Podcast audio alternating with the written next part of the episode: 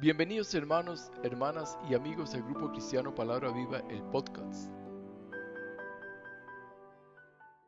Es un gusto llegar hasta su hogar nuevamente con el resumen semanal del devocional Tiempo con Dios es vida viva.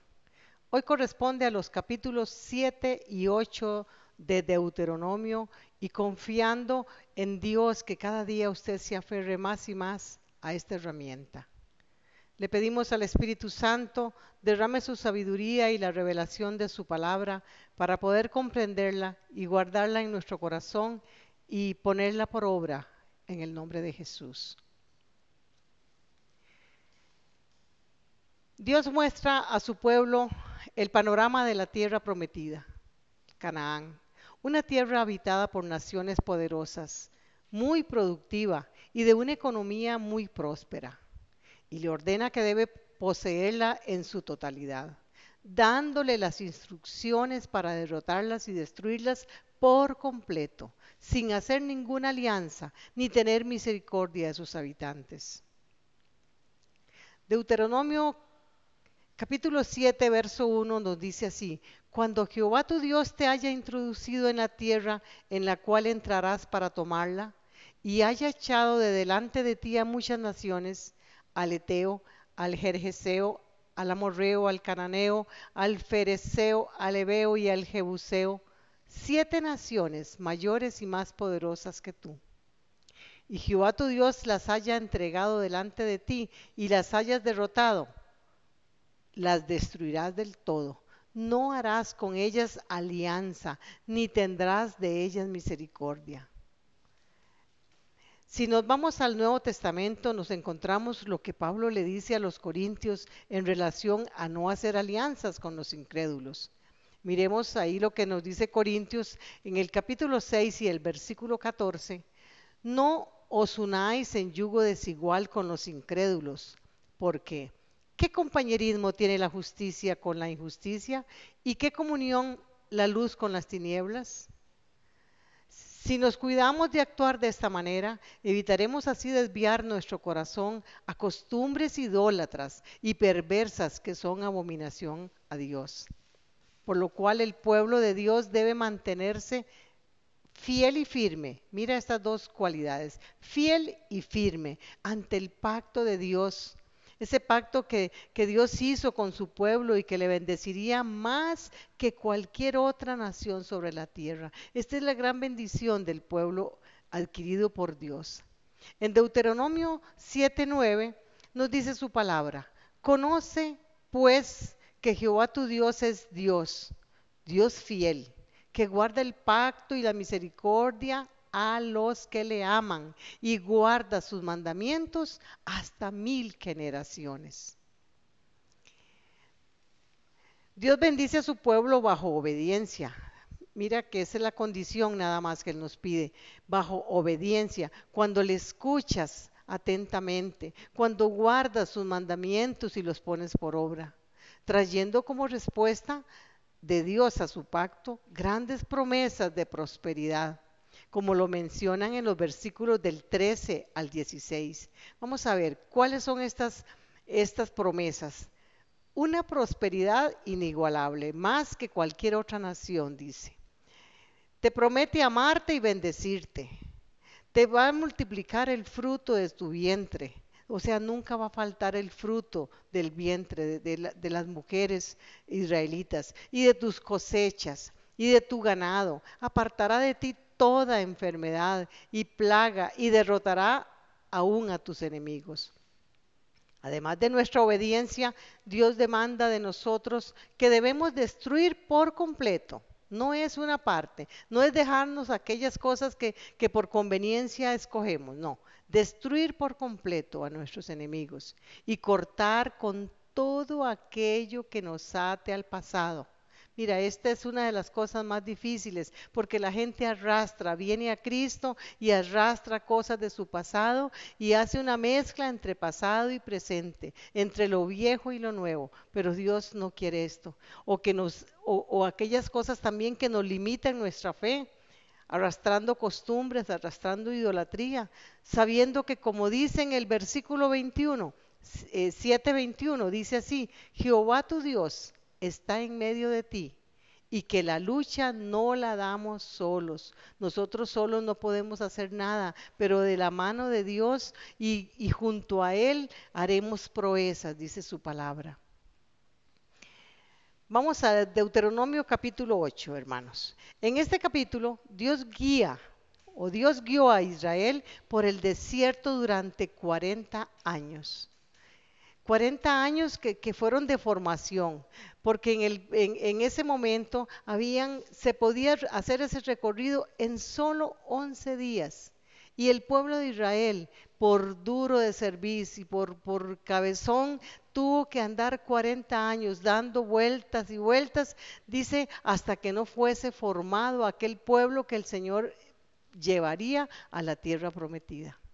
Un pueblo que le sirvieron como en ese, eh, ese, ese, ese desierto le sirvió al pueblo de Israel como entrenamiento espiritual. Mira, hermano, esta, esta, palabra, entrenamiento espiritual, es la que nosotros estamos eh, hoy viviendo, bajo aflicción, pero también les dio, si les dio aflicción, también les dio provisión, no les faltó comida, no les faltó, su calzado dice que nunca se gastó, su vestido no se envejeció, hasta formar un pueblo capaz de poseer la tierra prometida. En el versículo 2 y 3 de Deuteronomio leemos así en su palabra, y te acordarás de todo el camino por donde te ha traído, por donde te ha traído Jehová tu Dios estos 40 años en el desierto para afligirte, para probarte, para saber lo que, había en tu corazón y sabías de guardar o no sus mandamientos. Y te afligió y te hizo tener hambre y te sustentó con maná, comida que no conocías tú, ni tus padres la habían conocido, para hacerte saber que no solo de pan vivirá el hombre, mas de todo lo que sale de la boca de Jehová, vivirá el hombre. En realidad, esta palabra nosotros tenemos que ver, dice que, que no debemos de olvidarnos, de olvidarnos de ese pasado, de dónde el Señor nos ha sacado. El pueblo de Dios siempre necesitaba estar recordando una y otra vez de dónde había sido sacado. Así nosotros hoy también, para mantenernos firmes, debemos recordar ese camino recorrido que no lo hemos hecho solos, ni, ni menos por nuestras propias eh, creencias y, los, y las pruebas que hemos superado gracias a la misericordia de Dios, sin olvidar que Dios da y Dios quita. No es fácil soportar la disciplina, la disciplina de Dios por la cual entre más obedientes nosotros seamos, más fácil será la formación.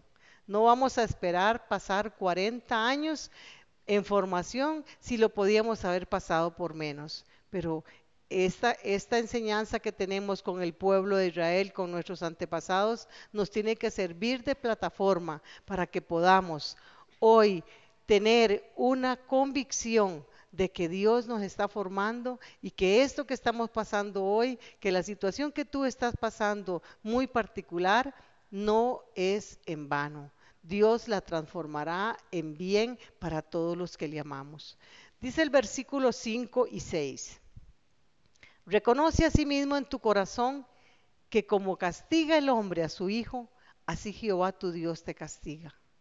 Guardarás pues los mandamientos de Jehová tu Dios, andando en sus caminos y temiéndole. El castigo, la reprensión es necesaria, mis, mis hermanos, pues esta te forma, te disciplina, te hace valorar, te hace humilde y te enseña a obedecer. Hasta, hasta lograr qué? Hasta lograr hacer tuya la expresión que tuvo el salmista David en el Salmo 23. Jehová es mi pastor, nada me faltará con plena convicción, mis hermanos, con plena convicción de que si Él es nuestro pastor, nada nos faltará. Lo único que estamos pasando es este, e, este túnel, esta, esta prueba, este desierto, pero haz que esto no sea en vano. En los versículos 11 al 14, Jehová también nos le advierte al pueblo de Israel de no caer en la soberbia cuando posea las riquezas y el éxito que le traerá la tierra prometida.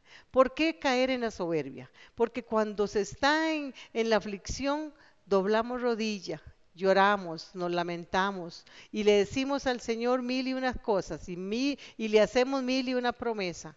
Pero cuando estamos como el pueblo de Israel entrando a aquella tierra tan promisoria, aquella tierra tan fructífera y en donde tenemos ya todo, aquel, aquella riqueza, es muy peligroso caer en soberbia y creer que las cosas las hemos logrado por nuestras cualidades, por nuestro esfuerzo, por todas aquellas cosas que se nos olvida que no hubiesen sido posible si la mano de Jehová no hubiese estado con nosotros.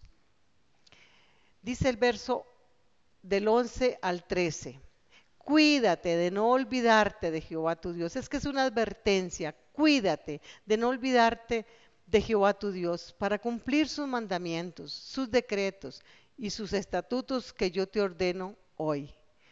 No suceda que comas y te sacies y edifiques buenas casas en que habites, y tus vacas y tus ovejas se aumenten, y la plata y el oro se multiplique, y todo lo que tuvieres se aumente, y se enorgullezca tu corazón y te olvides de Jehová tu Dios, que te sacó de tierra de Egipto, de casa de servidumbre. Tenemos que estar recordando eso, de dónde el Señor nos ha sacado.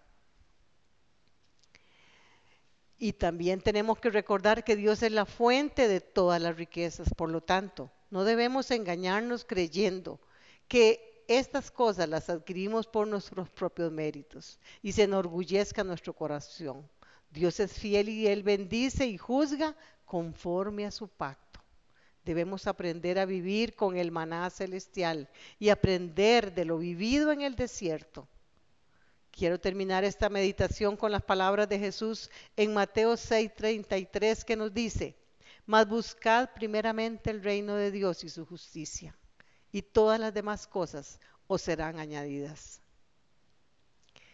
Gracias por habernos permitido este tiempo, Señor, de reflexión. Y no dejemos de estar escuchando estas enseñanzas y las de los domingos para nosotros es de gran motivación el que juntos podamos seguir creciendo espiritualmente. No tampoco te olvides de compartir la palabra con otras familias y con tus amigos. Que Dios les continúe bendiciendo. Su amiga y servidora Cecilia Alpizar desde Santa María de Dota, San José, Costa Rica. Comunidad Cristiana Palabra Viva, todos los derechos reservados. Gracias por escuchar este podcast. No olvides compartirlo con tus familiares y amigos. Escribe tus comentarios. Hasta la próxima. Bendiciones.